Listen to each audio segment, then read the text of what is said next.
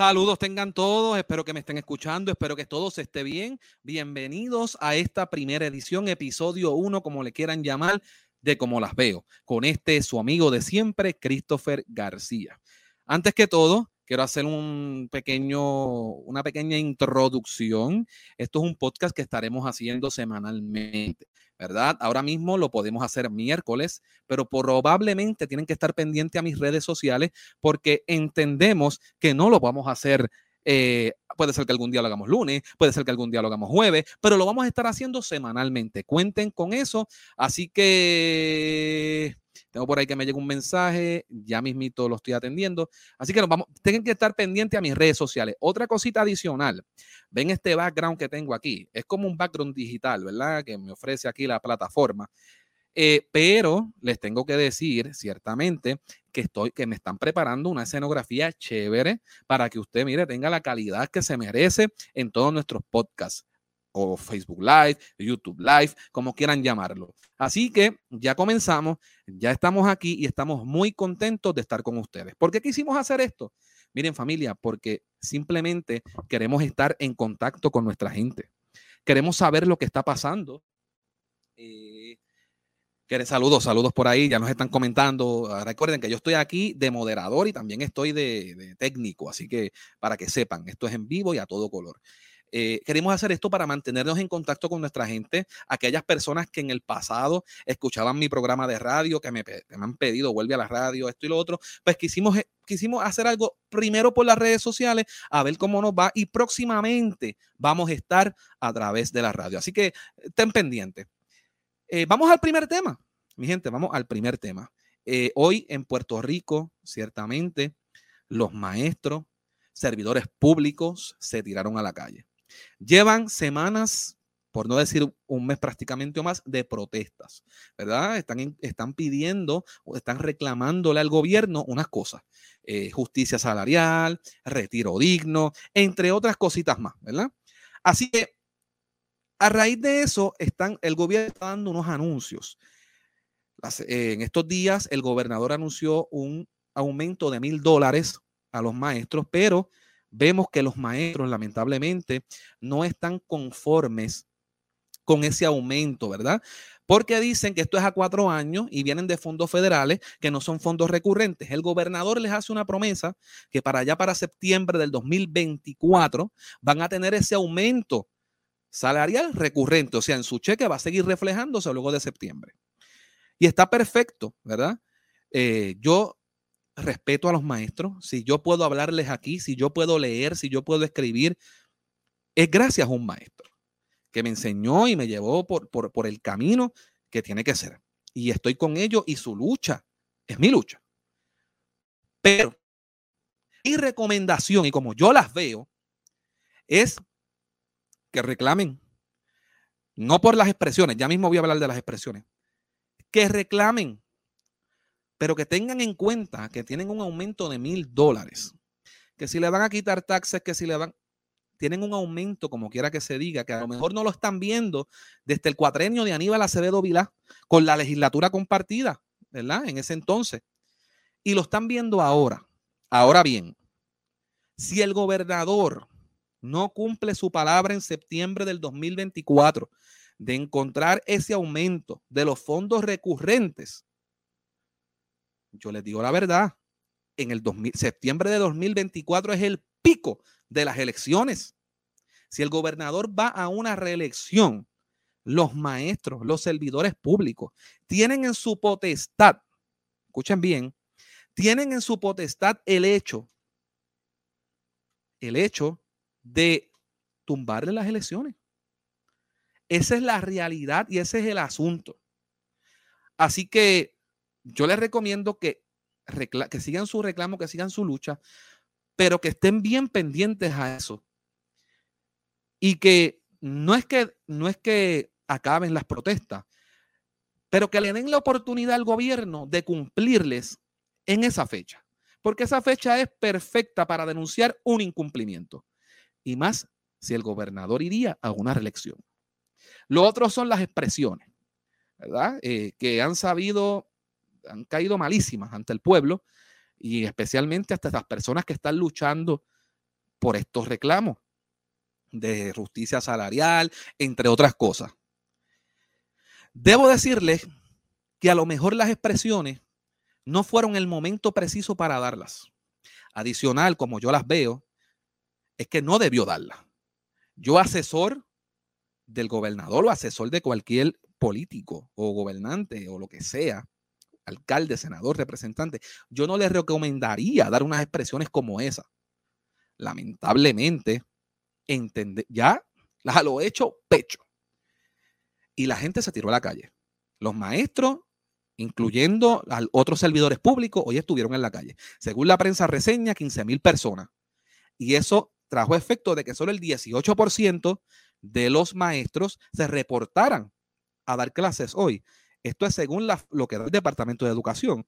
O sea que hoy hubo un, hubo un efecto en eso, ¿verdad? La gente se tiró a la, calle por esas expresiones. El le pidieron al gobernador que acudiera, él no acudió porque él dice que no asiste a protesta, eh, eso se le puede respetar. Pero adicional a eso, combatió eso con los 2.500 de aumento que le dio a los bomberos, que le prometió a los bomberos. Así que vamos a ver qué sucede por aquí con nuestro gobernador, ¿verdad?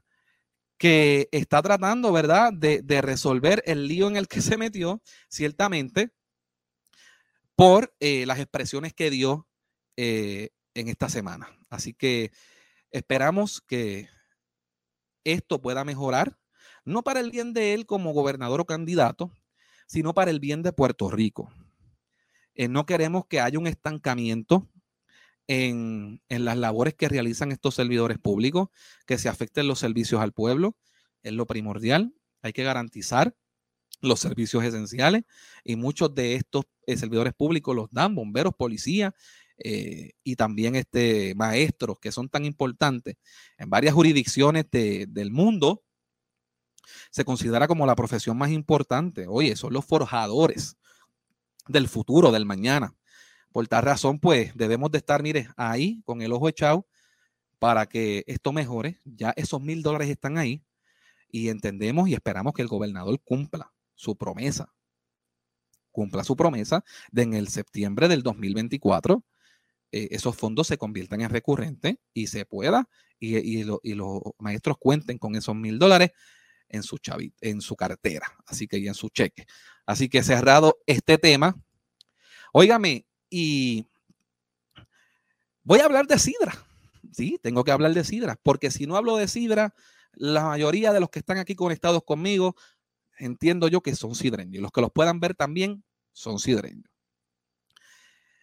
Eh, hoy me llegaron unos memes o unos flyers, no sé cómo llamarlo, eh, de que eh, nos, a dos personas más y a mí nos decían un racas parlanchinas o algo así. Honestamente me reí, me reí, ¿verdad? Y, lo tomé a vacilón con, la, como las 10 o 15 personas que me enviaron el flyer. Pero yo voy a coger un simple contexto de eso que tiraron por ahí.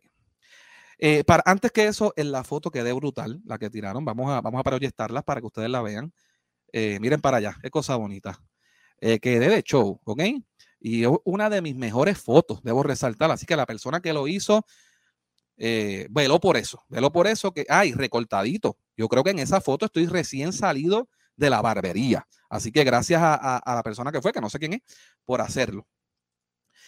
Dicen que antes no hablaba, pero ahora estoy hablando a todo lo que da. Pues mire, yo le tengo una contestación a ese amigo o amiga que creó SMM, flyer, promoción, tiraera, como la quieren ver. Yo antes no hablaba, ¿verdad? Y cuando digo antes son a los años que se refiere esa publicación. Antes no hablaba porque lamentable, no, ah, bien para el pueblo, se recogía la basura a tiempo. Antes no hablaba y, de, y bien, y el servicio era excelente, ¿ok? Y antes no hablaba porque las carreteras estaban en óptimas condiciones en su deshiervo.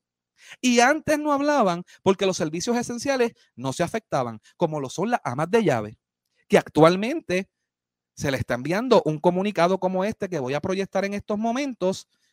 Vamos a buscarlo por aquí, que lo tenemos aquí. se le está enviando un comunicado como este, donde se le está quitando ese servicio, supuestamente porque evaluaron el caso, ¿verdad? Y no lo evaluaron porque así lo está diciendo la ciudadana que lo reportó en las redes sociales. Y antes eso no sucedía. Pues entonces, pues, antes no había que hablar. Ahora sí. Antes no hablaba porque estas cosas en la entrada de nuestro pueblo no sucedían. Estaba totalmente limpio. Ustedes lo pueden ver ahí. Y antes no hablaba porque las facilidades se encontraban en óptimas condiciones, limpiecita y todo al día, ¿verdad? Como pueden ver ahí. Ahí vemos la cancha bajo techo Juanito Cabello, que algunos la, llaman también como coliseo, porque es como que la cancha central, de, el coliseo central del pueblo. Y antes no hablaba porque eso estaba en óptimas condiciones y no había que hablar. Ahora, si había un reclamo de las comunidades, el que me conoce y el que fue compañero conmigo en la legislatura municipal, sabe que yo lo hacía por ese foro o lo hacía directamente con la persona que era en aquel, en aquel entonces el primer ejecutivo. Y directamente se hacía con él como legislador municipal. Lamentablemente hoy no puede ser así porque no soy legislador municipal. Así que hay que decirlo por los foros correspondientes. Así que las recomendaciones están. Pero lamentablemente hay excusas que, hay, que son públicas y que se trata al pueblo de una manera que no es la correcta. Y esto salió en la prensa, no lo estoy diciendo yo, salió en la emisora de Noti1 y varias personas lo publicaron a través de, la, de las redes sociales. Y esto que ustedes están viendo aquí. Esto fue un mensaje, ¿verdad? Esto fue un mensaje, amigos y amigas, de logros ante la legislatura municipal tan honroso cuerpo que tiene el municipio de Sidra. Valga la redundancia, ¿verdad? Y yo no lo voy a leer todo, pero sí voy a leer lo que está marcado, ¿verdad?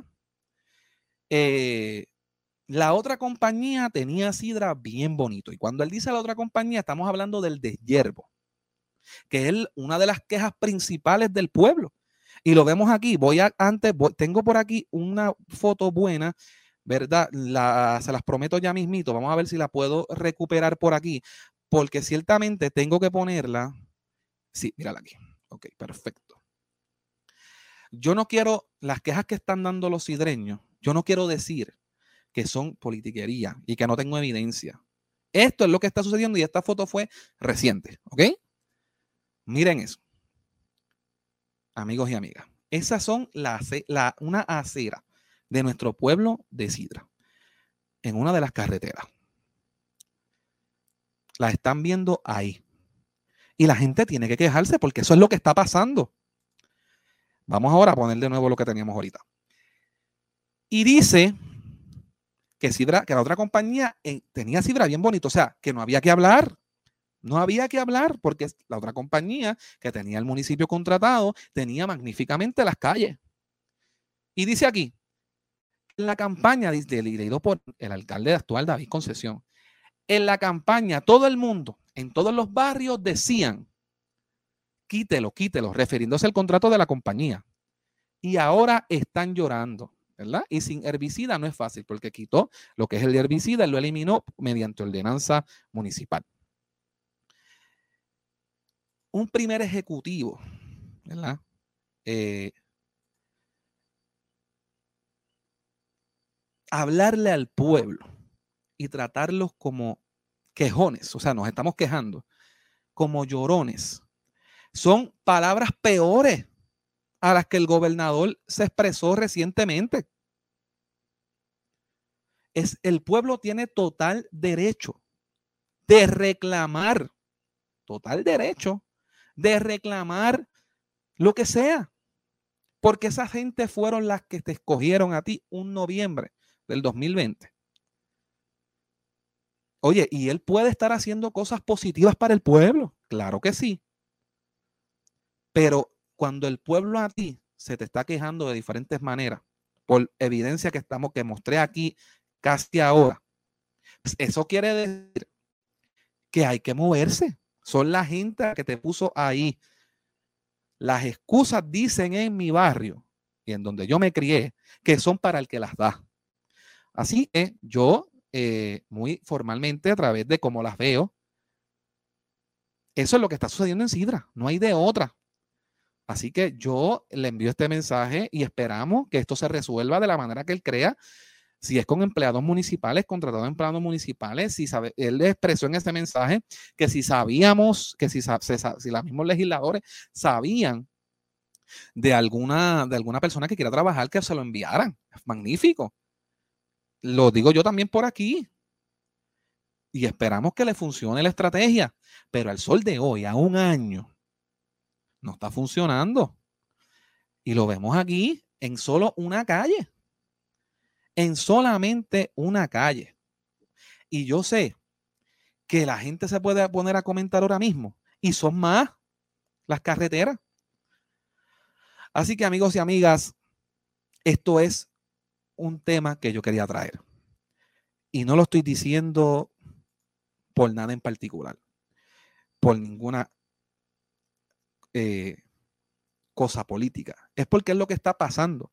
Entonces, estoy contestando al cuestionamiento que me hacen por ahí, o que se hizo en ese flyer, que por qué no hablaba anteriormente, porque no había que hablar. Lo que había que hablar eran asuntos diminutivos de las comunidades y lamentablemente se atendían. Digo, lamentablemente no, bien, se atendían. Ahora la gente se queja y le dicen quejones o llorones y eso no puede estar sucediendo.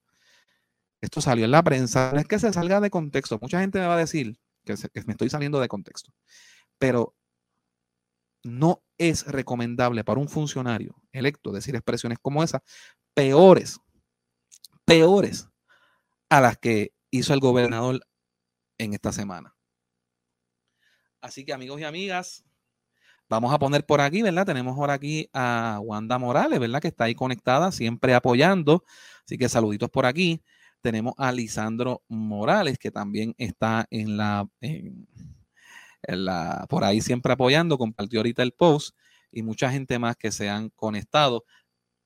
Gracias por ese respaldo siempre.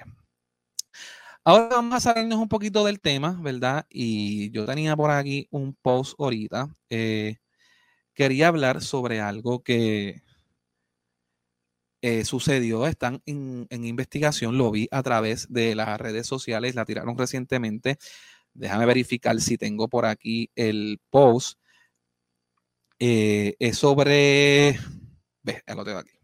Esto es una página de Twitter.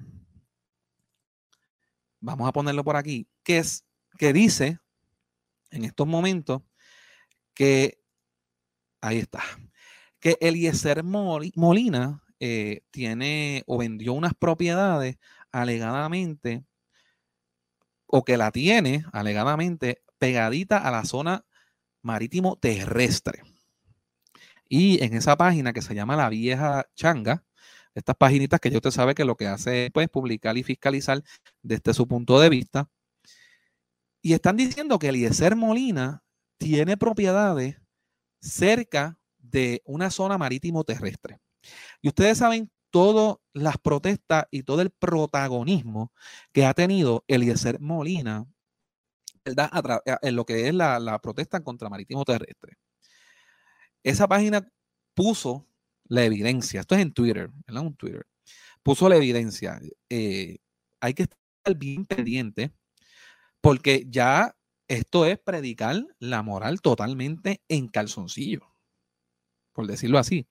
Y si esto es real, nuestro amigo Molina tiene que dar unas explicaciones. Y está repitiéndose el caso de la gente de la nueva política, por decirlo así, de la María Nogales, que a raíz de, ese descubrimiento surge que dio informes financieros falsos y tuvo su reprimenda en ética y todo esto. O sea que hay que estar bien pendientes. Por eso es que tenemos que estar bien pendientes a las fuentes que nos están, a las fuentes que informan, a las páginas que informan. Nosotros no sabemos, no sabemos, ¿verdad? Eh, con qué credibilidad nos están hablando. Así que es bien importante que como él se cree que es, que es la voz del pueblo, pues le, le dé una explicación de esto. Esto yo me imagino que la prensa lo va a estar cubriendo o lo va a estar investigando. Así que vamos a estar pendientes a ver qué surge.